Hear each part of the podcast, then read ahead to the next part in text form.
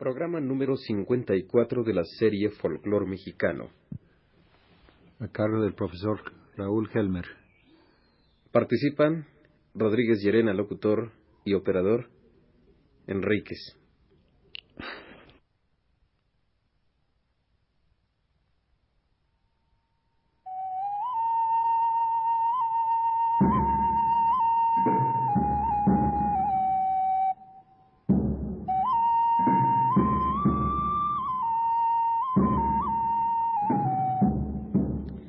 Muy buenas tardes amigos nuestros. Presentamos a ustedes un programa más de la serie Folclor Mexicano, producción del profesor José Raúl Helmer.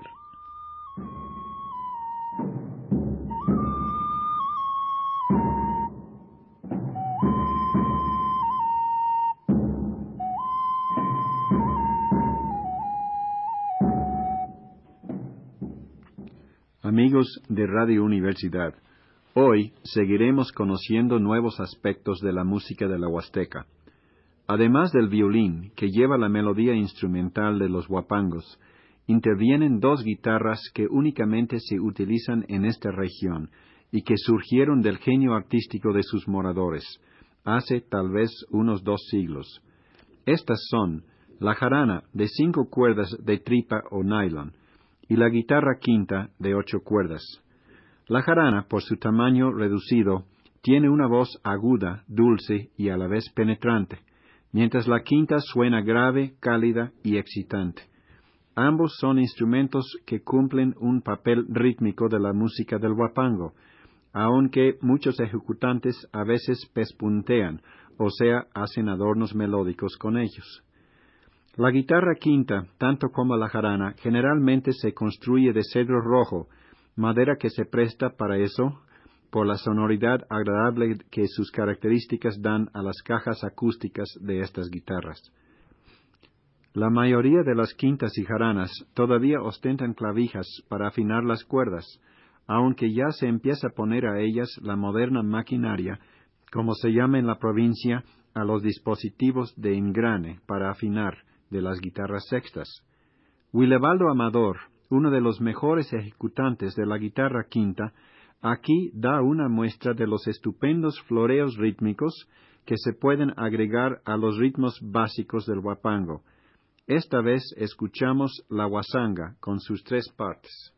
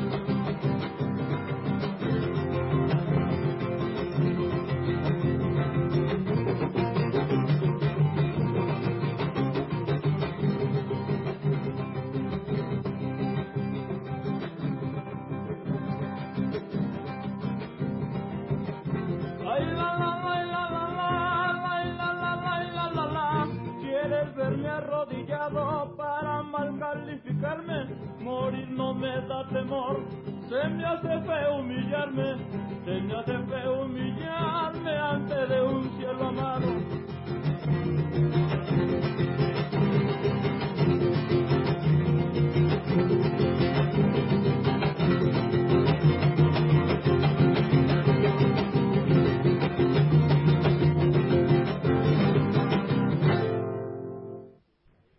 Como contraste, ahora para profundizar la comprensión de las posibilidades de este noble instrumento, oímos el guapango de la petenera en tono menor, con sus fuertes rasgos peninsulares, también en interpretación de Willebaldo Amador y su guitarra quinta.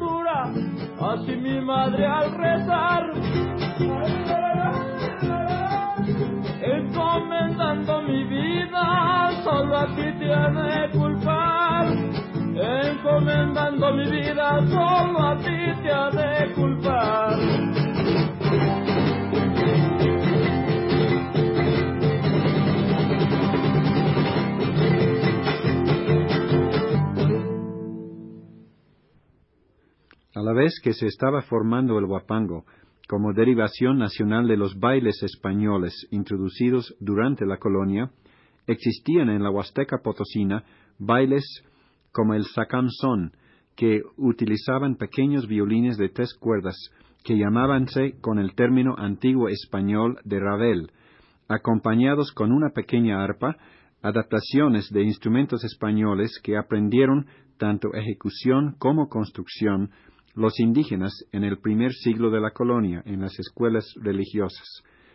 La música de estas danzas acusa un fuerte carácter indígena, que transforma al instrumento de cuerda en un vehículo que expresa con ambiente arcaico y exótico los sentimientos religiosos del indígena huasteco, quien todavía hace loor a los antiguos dioses de la naturaleza a través de estos sones.